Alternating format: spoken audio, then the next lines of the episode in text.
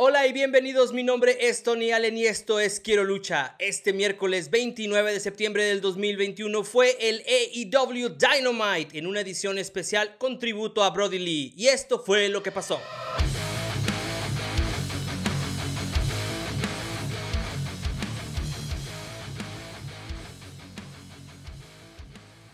Antes de comenzar el AEW Dynamite tuvimos una gráfica recordando la muerte de Brody Lee. Si no sabes quién es Brody Lee o si quieres saber más de él, escucha nuestro podcast la próxima semana. Tendremos un podcast especial sobre él. Quédate hasta el final de este video para que veas el anuncio de la entrevista especial que hicimos esta semana con una de las estrellas más importantes de la AEW. Antes de comenzar, recuerda suscribirte a nuestro canal de YouTube y buscar nuestro podcast en Spotify y en todas las plataformas, así como seguirnos en todas las redes sociales. Estamos como Quiero lucha en todas las plataformas. Para empezar, el AEW Dynamite, algo que se está volviendo como una especie de fórmula, es el tener a Punk que salga, haga su entrada, escuchemos la música y luego después suba a la rampa y se vuelva parte de los comentaristas. Inmediatamente después tenemos la entrada de Adam Cole. Es como un one-two punch que están haciendo y que funciona francamente muy bien. Ahora bien, que también cuando sale la música de Jungle Boy para enfrentarse con Adam Cole, esto inmediatamente es coreada por el público. Lo recibieron de una forma excepcional, inclusive cuando su música terminó la gente siguió coreándolo. Muy serio Adam Cole desde el principio, intentando intimidar a Jungle Boy. Esto en verdad que fue un duelo de cabelleras, yo no tengo nada que decir al respecto porque no hay nada acá arriba, pero estuvo genial desde el principio. Nos mostraron que se habían estudiado mutuamente porque cada vez que intentaban empezar un ataque simplemente era contraatacado fácilmente por cualquiera de los dos. Adam Cole finalmente logró hacer un poco de ofensiva, pero tomaba demasiado tiempo entre cada ataque y takedown para celebrar, demostrando su superioridad. El público intenta meterse al match coreando la canción de Jungle Boy y estos dos le responden dándose un duelo de patadas en la cara. Duelo de patadas en la cara, te amo lucha libre. Brainbuster y Belly to Belly de Jungle Boy a Adam Cole, el cual se sube la tercera cuerda, pero este logra separarse de él a punta de topes. Finalmente, Adam Cole logra hacer un backstabber. Hay un momento muy gracioso en el que Punk menciona que Adam Cole es el tipo de persona que escucha su propia música de entrada en el gimnasio. Una super patada de Adam Cole hace que Jungle Boy se vaya fuera del ring, lo cual le permite a Adam Cole respirar un poco. Audrey Edwards hace un conteo demasiado lento mientras se encuentra Jungle Boy afuera para provocar que Adam Cole baje por él. Es decir, le está dando fluidez a la pelea, pero al mismo tiempo está permitiendo que no exista un countout, lo cual me pareció genial. Aquí es donde llega una de las partes más interesantes de la noche, tanto para Adam Cole como para Jungle Boy, porque logra levantarse de un Panama Sunrise. Esto es algo que yo no creía y si ven la cara de Adam Cole, él tampoco. Snare Trap de Jungle Boy a Adam Cole, el cual logra zafarse de eso. Utiliza la distancia con la referee para que no vea lo que está pasando y darle un golpe bajo a Jungle Boy. Aprovecha la distracción para darle un boom en la nuca a Jungle Boy para el 1, 2, 3. Estos fueron casi 20 minutos sin interrupción de pelea. Eso es exactamente lo que yo quiero del principio de AEW Dynamite y de cualquier show de lucha. Es decir, no hay comerciales, no hay picture in picture, simplemente dejarlos que peleen por 20 minutos y den su show.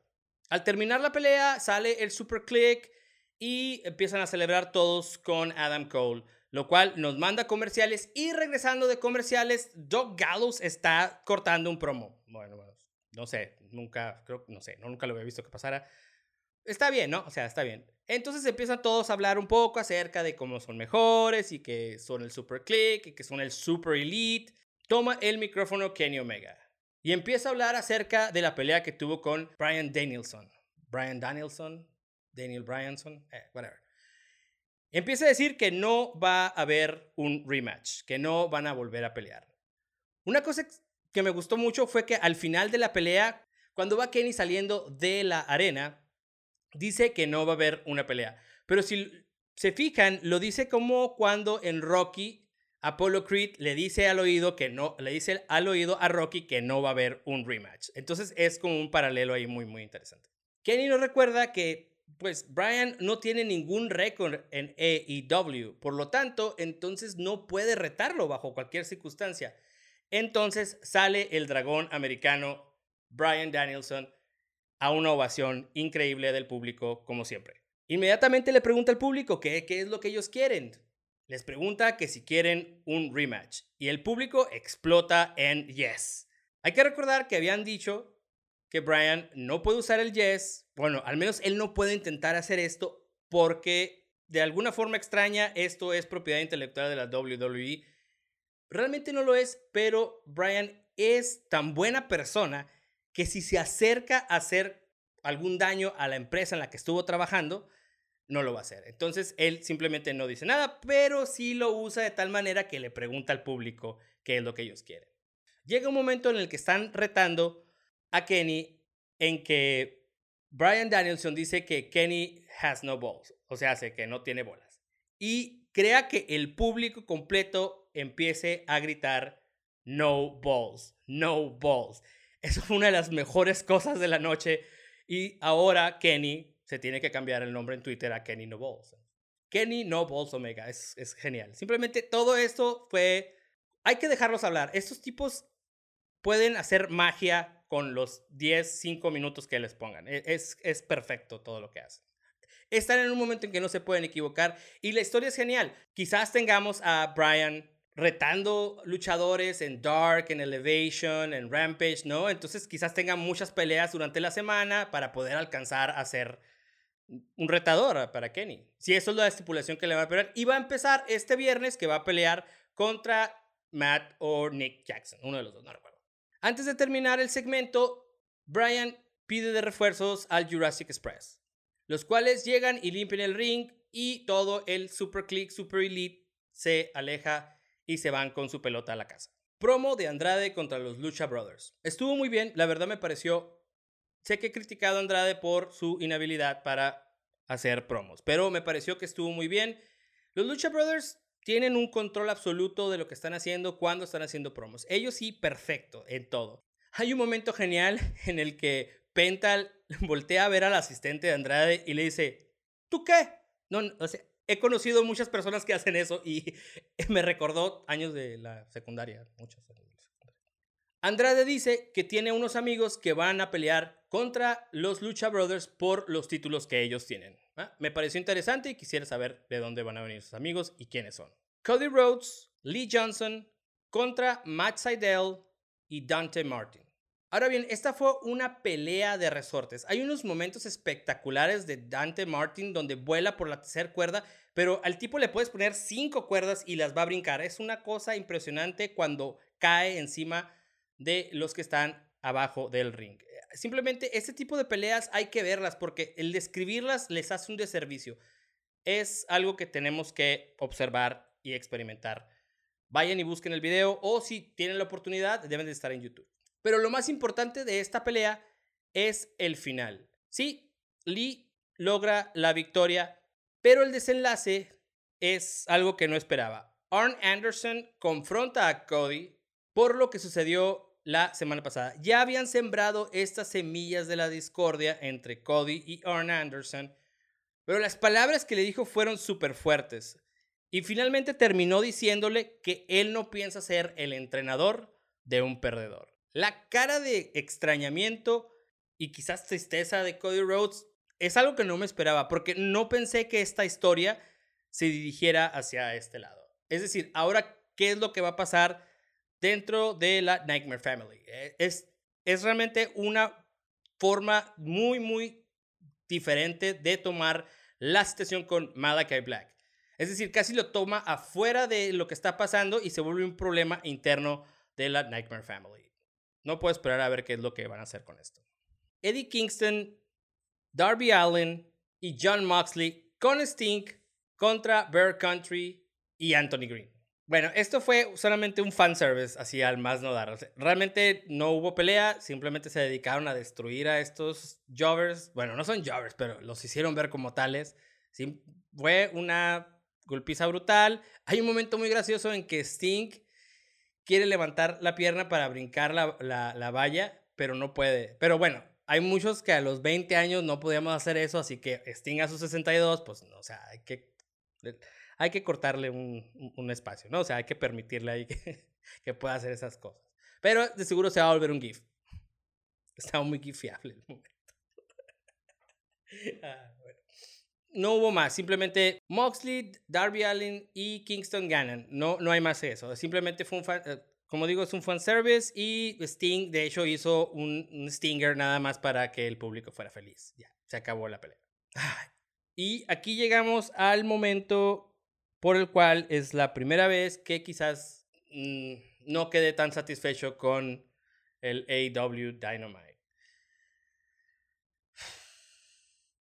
The Dark Order y Orange Cassidy contra HFO. Si esta era lo que pretendían hacer para celebrar a Brother Lee, realmente no me parece que haya cumplido en nada. Es decir, HFO, todo lo que tiene que ver con Hardy está tomando demasiado espacio en AEW. Estamos hablando de que trajeron gente nueva, crearon nuevas posibles historias y Matt Hardy toma una gran cantidad de tiempo. Es decir, realmente lo que está pasando aquí es The Dark Order. Esa es la historia del rompimiento interno de Dark Order, lo cual tendría muchísimo sentido si le pudiéramos dar un final próximamente. Me imagino que van a traer a Adam Page y van a terminar con esta historia, ¿no? Los va a reconstituir, se van a volver todos ser amigos, pero esto no tiene ningún sentido. No me, no me pareció relevante y pues únicamente el resultado es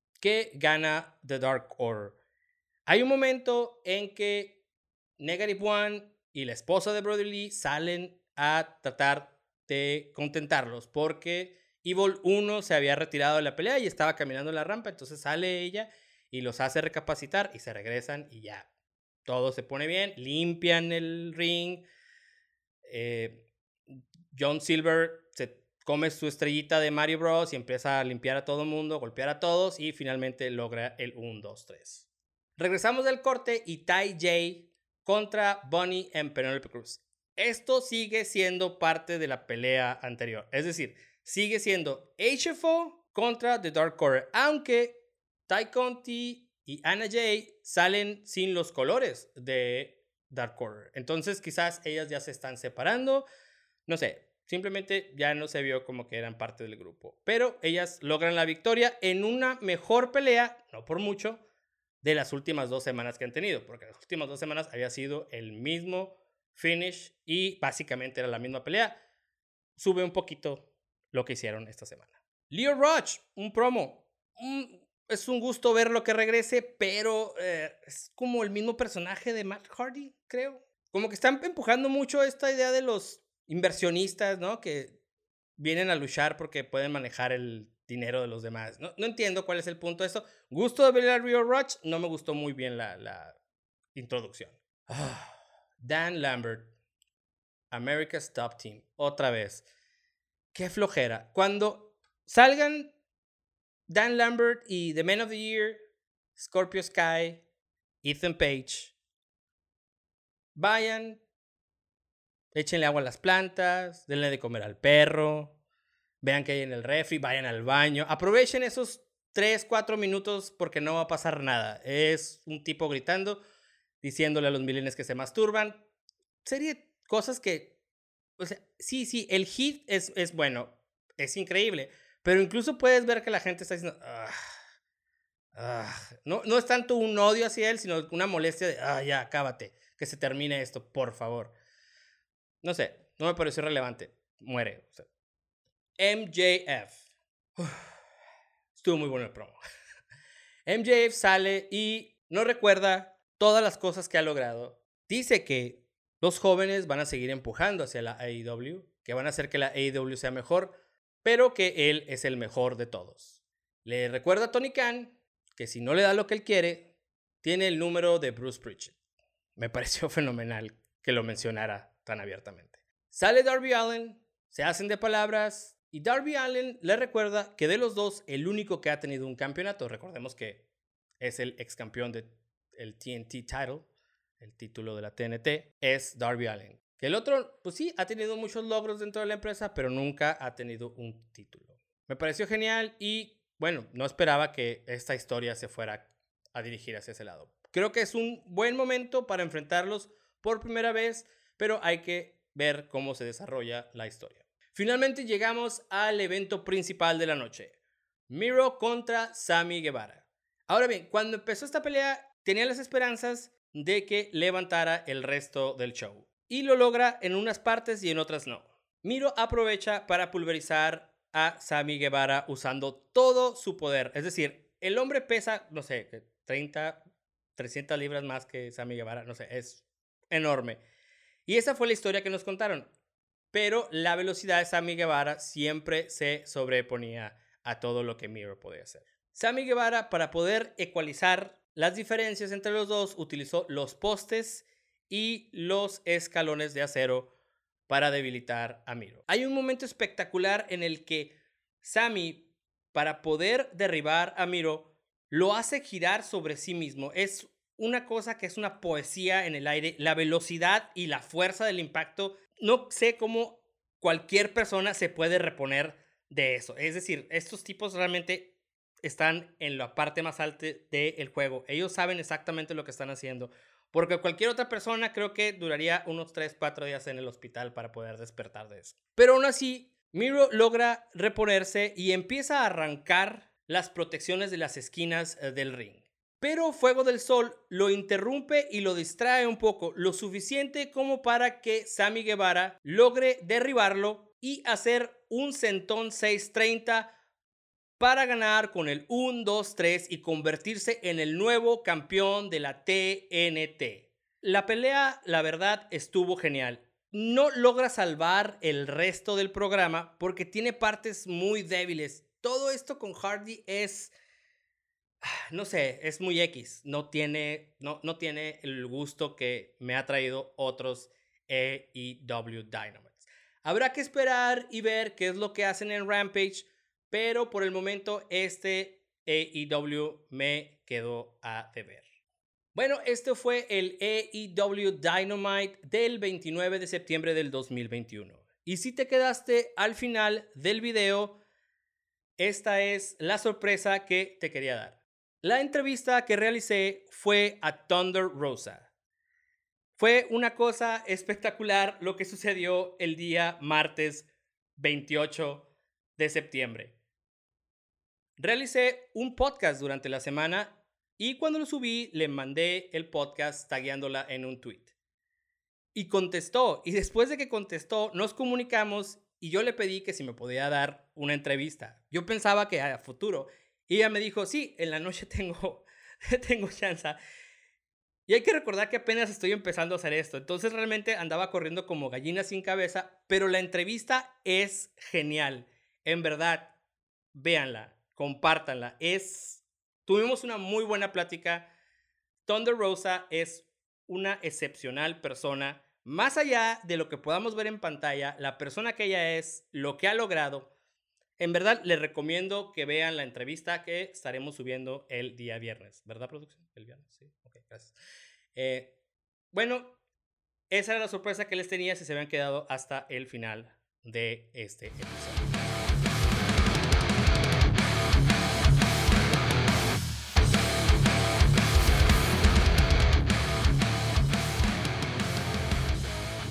Más videos como este o podcast, por favor suscríbete a nuestro canal de YouTube y búscanos en Spotify como Quiero Lucha.